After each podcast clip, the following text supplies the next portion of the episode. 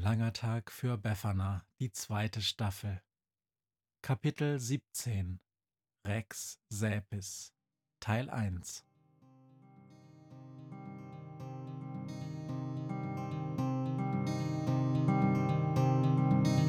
Wenn der Wind einsam durch die Straßen fegt, wenn die kalte Nacht sich auf die Häuser legt, wenn in Fenstern Weihnachtsschmuck ins Dunkel scheint, dann sind Befana und ihre Maus nicht weit. Wenn die Turmuhr Mitternacht geschlagen hat, stürzt die Hexe sich mit dem Geschenkesack auf nem Besen mutig in die Nacht hinab zu den Wesen, die ansonsten niemand mag. Weihnachtshexe Befana ist für alle Monster da. Alle Ratten, Kakerlaken, Geister, Spinnen, Feuerdrachen, alle unsichtbaren Ungeheuer, Zauberzeitmaschinenbauer freuen sich schon das ganze Jahr auf den Winterwind, denn der bringt deine Weihnachtshexe namens Befana.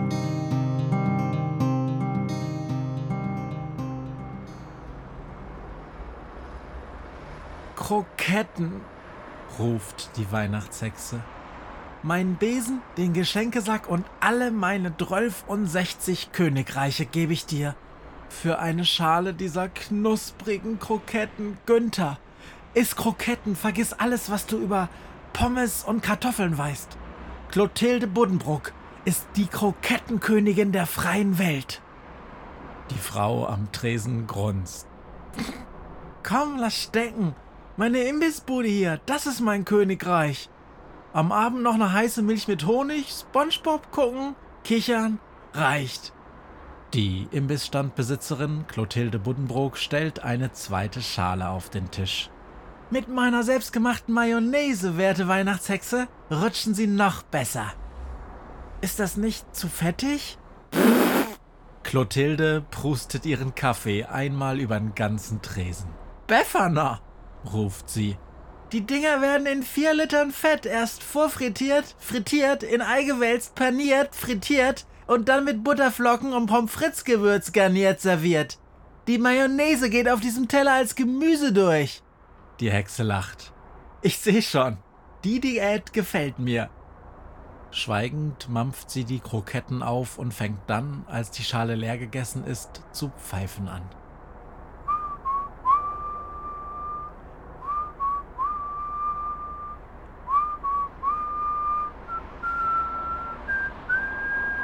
Sie hat ganz offensichtlich gute Laune. Währenddessen fährt die Suchmaschine auf dem Boden zwischen Tisch und Stühlen kreuz und quer und fegt die Krümel auf. Sie scheucht dabei andauernd ein paar Spatzen weg, die nach den Krümeln picken. Wo sind Niklas und die Maus? fragt schließlich Befana. Wir wollten uns doch alle treffen. Niklas musste schon nach Hause und die Maus beschattet einen Brauchtumsamtbeamten, surrt die Suchmaschine. Du, geh lieber Kinderpunsch verpacken, knurrt Clotilde. Und zu Befana sagt sie, ich mache heute einen Stand am Weihnachtsmarkt. Bringt Geld, verstehst du? Was die Maus angeht, sie hat gesagt, dass sie bestimmt die ganze Nacht weg ist. Der Mäusewiderstand hat bei dem Mann, den Niklas bis nach Haus verfolgt hat, tatsächlich ein Mauseloch gefunden, wo die Maus den Mann bis in die Wohnung folgen kann. Das klingt ganz schön gefährlich, Befana, kräht Günther. Stimmt, sagt Befana. Darum ist unsere beste Maus drauf angesetzt. Habt ihr was ausgemacht, Clotilde, wann das nächste Treffen ist? Ja, morgen Abend. Doch nicht hier, an meinem Stand am Weihnachtsmarkt. Direkt am Kaufhaus. Soll ich Schussel sorgen, dass er kommen soll? Er schläft grad. Hat heute Nacht die Sonderschicht gemacht. Erst Imbisswagen, blitzeblank geputzt und dann noch Glühweinstand. Der arme Schussel, lass ihn schlafen, sagt die Hexe. Schussel hat die ganze Sonderschicht geschlafen, plärt die Suchmaschine. Meine Hand ist schon ganz rostig, so viel habe ich geputzt. Eine Runde Mitleid für den Service-Roboter, stöhnt Befana. Ihr neumodischen Maschinen wisst doch gar nicht, wie sich echte Arbeit anfühlt. Günther, wenn du die Kroketten nicht mehr isst, dann gib sie mir.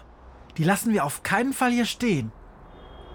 Da setzen sich schon ein paar Spatzen auf den Tisch und picken nach den Resten. Das ist unsers, protestiert die Hexe. Chip, dann musst du schneller sein, ruft ein Spatz und der andere ergänzt.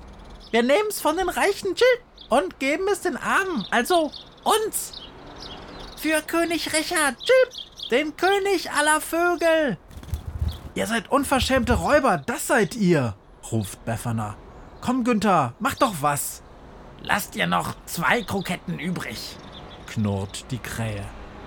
Sie hat ja erst 40 oder so gegessen. Noch bevor sie weiter streiten können, ertönt plötzlich lautes Motorheulen. Langsam rollt ein großer LKW in Richtung Imbissstand und kommt direkt davor zum Stehen. Als die Fahrertür aufgeht, sieht Günther einen Zwerg auf einem Kindersitz am Lenkrad sitzen. Befana rennt quietschend auf den Zwerg zu. Knurps! Wie schön, dass du es geschafft hast! Knurps, der Pläneschmied, schält sich aus seinem Sitz und springt die Stufen bis zum Boden runter. Knurps hat Befana im letzten Jahr geholfen, aus dem Labyrinth des bösen Zauberers zu fliehen. Offenbar hat Befana auf ihn gewartet. Hast du sie dabei? fragt sie. Natürlich, brummt der Zwerg. Im Wagen hinten. Hab sie dreimal durchgecheckt. Das Ding schnurrt wie ein Kätzchen. Ist die Maus nicht da? Ich wollte noch was mit ihr besprechen. Ist schon wieder unterwegs, sagt Befana. Komm, mach schon auf! Die Krähe fliegt ihr hinterher, als sie zur Ladeklappe geht. Was ist da drin? fragt Günther. Knorps öffnet die Tür und Günther fallen fast die Augen raus vor lauter Staunen. Lass mal sehen, sagt Knorps. Da wären ein paar alte Zeitungen, Bananenkisten, Videokassetten von der Schultheatergruppe meiner Tochter. Mann, ich meine diese riesige Maschine da, ruft Günther. Das wird wohl die Zeitmaschine sein. Die Hexe strahlt. Und? Hast du sie getestet? Nein, brummt Knurps. Ich habe das Ding vor ein paar Jahren mit einem alten Kumpel konstruiert. Er hat's getestet. Und das hat geklappt? Fragt Befana. Laut Zettel ja, sagt Knurps. Er ist nicht mit zurückgekommen. Hat die Zeitmaschine ganz allein zurückgeschickt. Es war von Anfang an der Plan. Ich konnte seine Schrift kaum lesen. Richie ist ja sogar kleiner als die Typen da. Der Zwerg zeigt auf die Spatzen, die noch immer nach Krokettenkrümeln picken. Aber schlau, ich sag's euch. Ein Professor. Paleonto Dingsbums an der Vogelfelsen-Universität in Helgoland. Er hat dort jahrelang die Frühgeschichte von euch Vögel untersucht. Totaler Freak. Der Zwerg springt auf die Ladefläche. Keine Sorge, wenn er wollte, könnte er zurück. Er hat Kopien aller Pläne mitgenommen. Und das Ding hier Knopes haut auf die Zeitmaschine. Ist aus Eisen, Holz und Kupfer. Und es läuft mit Kohle und mit Dampfkraft. Sowas kann er überall und immer wieder bauen. Wäre ja auch total behämmert. Stell euch das mal vor. Du baust eine Zeitmaschine, wo du in der Zeit, wohin du reist, den Treibstoff und Ersatzteile nicht kriegen kannst. Kein Ingenieur der Welt wird sowas bauen. Wie auch immer. Wenn er mich fragt, hat sich Ritchie eine Braut gesucht. Der Junge hat wahrscheinlich irgendwann mal ein Gerippe von vor zwei Millionen Jahren ausgegraben, sich verliebt und sucht jetzt die Besitzerin. Wie funktioniert das jetzt? fragt Befana. Musst du sie erst entladen? Nee, die bleibt schön auf dem Hänger, sagt der Zwerg. Das Ding ist tonnenschwer. Du setzt dich in den Stuhl da hinten, stellst am Hebel die gewünschte Zeit ein und ab geht's. Ich muss nur vorher noch die Dampfmaschine heizen.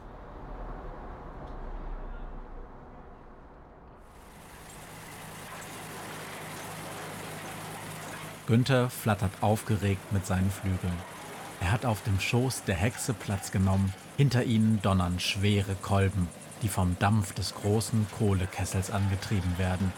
Knurps hebt beide Daumen.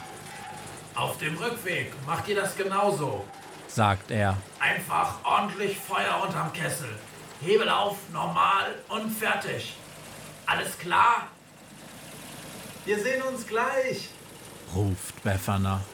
Wann sagst du endlich, wo es hingeht? schreit die Krähe gegen den Maschinenlärm an. Gleich, schreit Befana. Oh, guck mal. Knops ist echt der Beste. Hat genau die Stelle mit einem Stift markiert, wo es hingeht. Dieser Zwerg kennt mich einfach zu gut. Hier, setz die Fliegerbrille auf. Warum? ruft Günther. Weil es cool ist, darum. ruft die Hexe. Zeitreisen kann jeder Trottel, aber Zeitreisen mit Stil, das können nur die ganz, ganz Großen. Befana zeigt auf ein Körbchen neben sich. Darin eine große Flasche und ein Schälchen. Gut gekleidet, mit Champagner und Kroketten. So geht Reisen heute, ruft sie. Wohin fliegen wir denn jetzt? schreit Günther nochmal, nachdem Befana ihm eine kleine Fliegerbrille auf den Kopf gesetzt hat.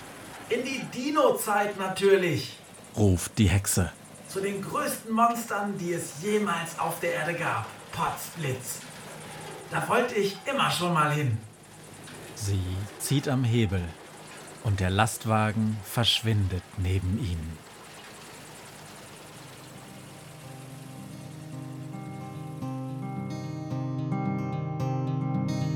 Hört, was mir heute Morgen widerfahren ist.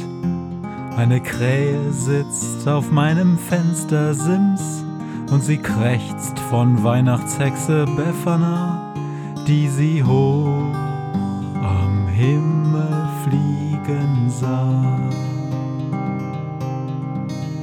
Tausend Abenteuer hat die Hexe erlebt, wie ein Haus verschwindet, wie ein Berg erbebt wurde im Wald verwunschen und im Fels versenkt, und doch hat sie alle reich beschenkt. Weihnachtshexe Befana ist für alle Monster da. Alle Ratten, Kakerlaken, Geister, Spinnen, Feuerdrachen, alle unsichtbaren Ungeheuer, Zauberzeitmaschinenbauer freuen sich schon das ganze Jahr auf den Winterwind, denn der bringt eine Weihnachtshexe namens Befana.